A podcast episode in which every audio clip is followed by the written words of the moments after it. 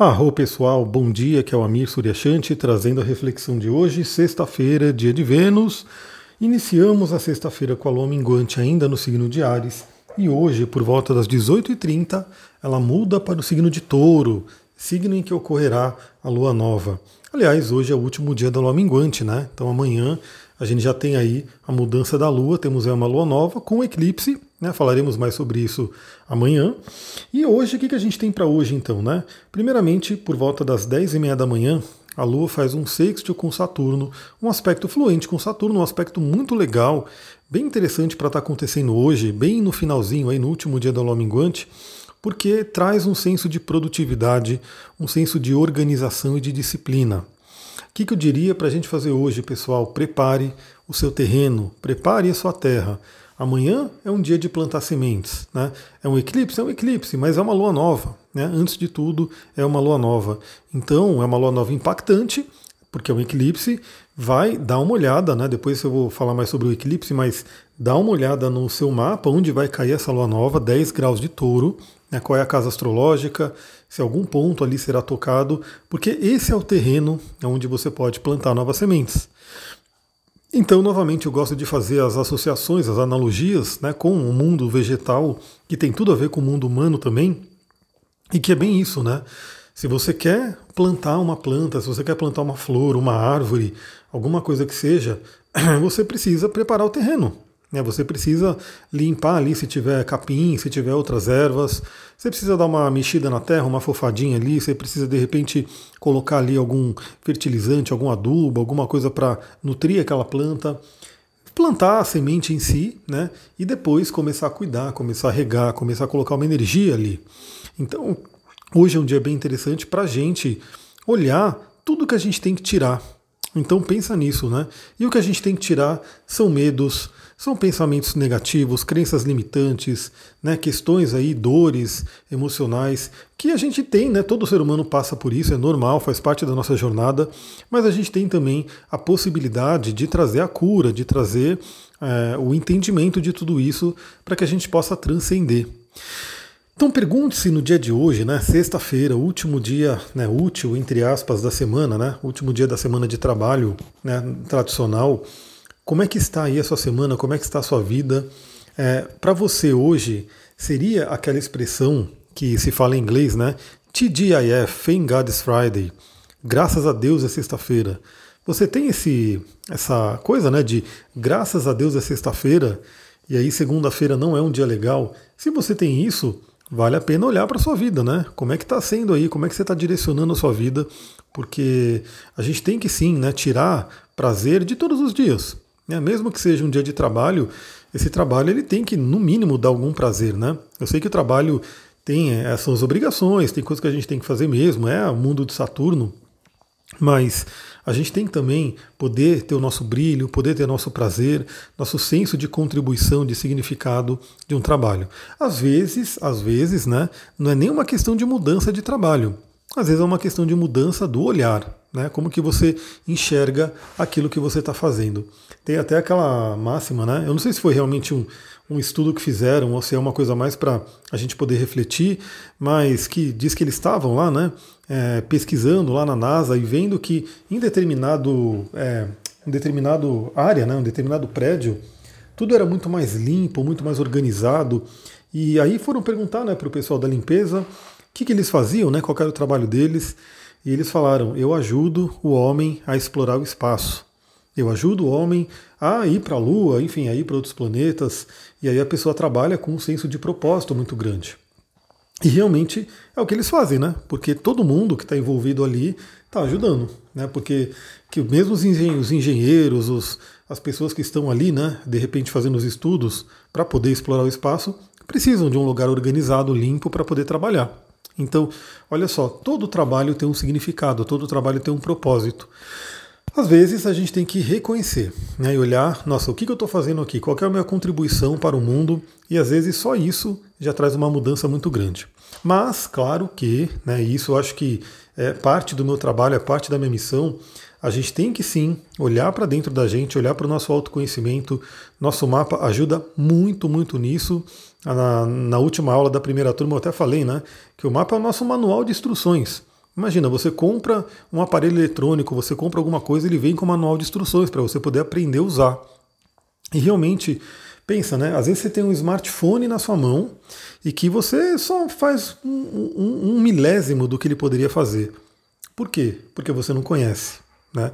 Se você pegar de repente um curso, o manual, próprio manual de instruções, algumas dicas, você começa a descobrir que esse dispositivo que tem na sua mão pode fazer muitas e muitas coisas que você nem imagina, mas está ali como potencial. Então imagina que você olhando para o seu mapa, com esse manual de instruções que a gente recebe ao nascer, você pode descobrir que de repente você está usando um décimo, né? um centésimo, um milésimo do seu potencial e que você poderia sim né, começar a utilizar muitos outros recursos. No caso aí nosso, né, ser humano, são talentos que a gente tem e que poderiam ser direcionados e colocados né, para disposição no mundo.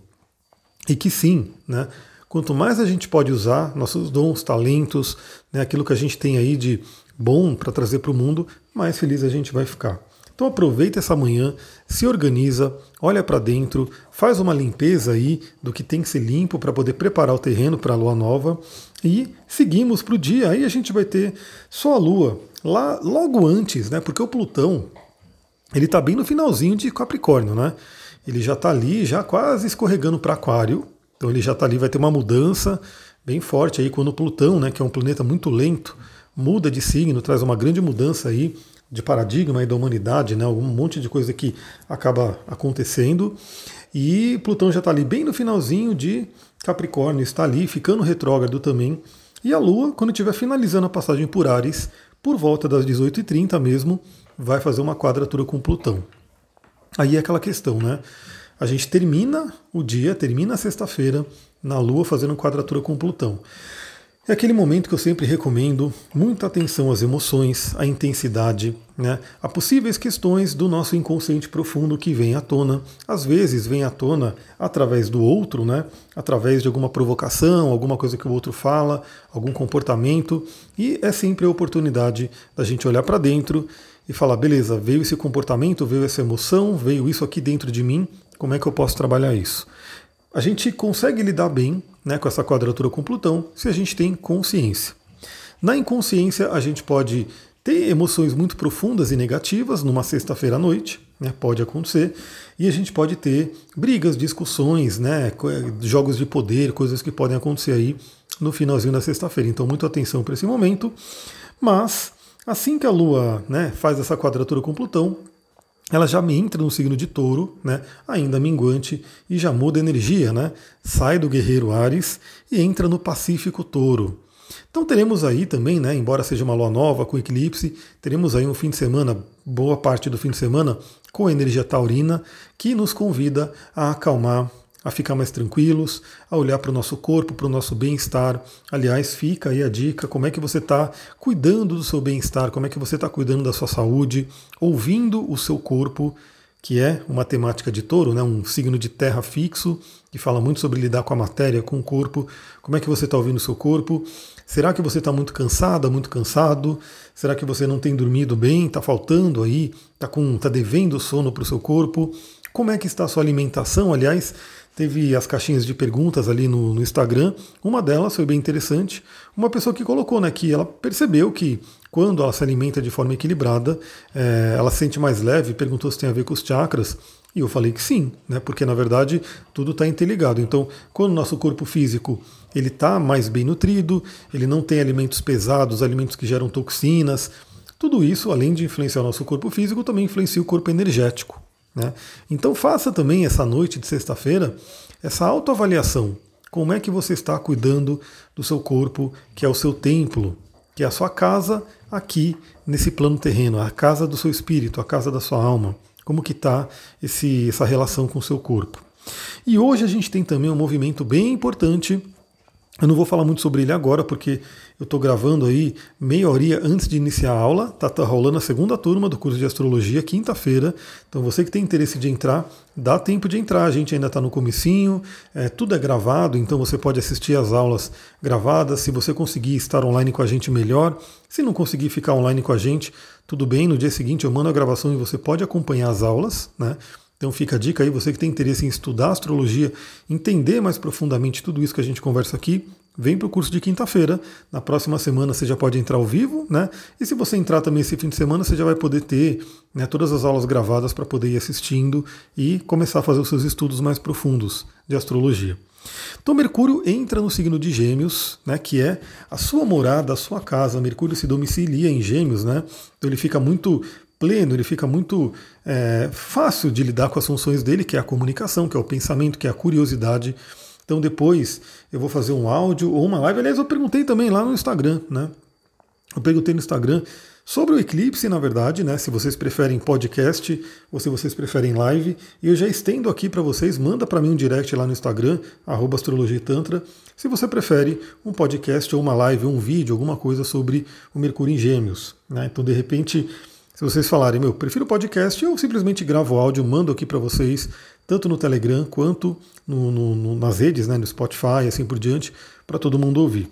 Então Mercúrio entra em Gêmeos, ele já começa a trabalhar na sua plenitude, na questão da comunicação, na questão ali de trabalhar nossa mente, mas Mercúrio vai ficar retrógrado no signo de Gêmeos, então ele ainda volta para Touro, né? E ele já está na área de sombra, então já fique aí com uma atenção ali maior nos seus eletrônicos, na questão da comunicação, já começa a fazer uma avaliação da sua mente, da sua comunicação, porque sim, em breve teremos o famoso Mercúrio retrógrado, que algumas pessoas né, morrem de medo do Mercúrio retrógrado, não gostam, fazem memes e coisa do tipo, mas é como todos os outros planetas, né, eles fazem parte né, dessa, dessa possibilidade de retrogradação que é a revisão.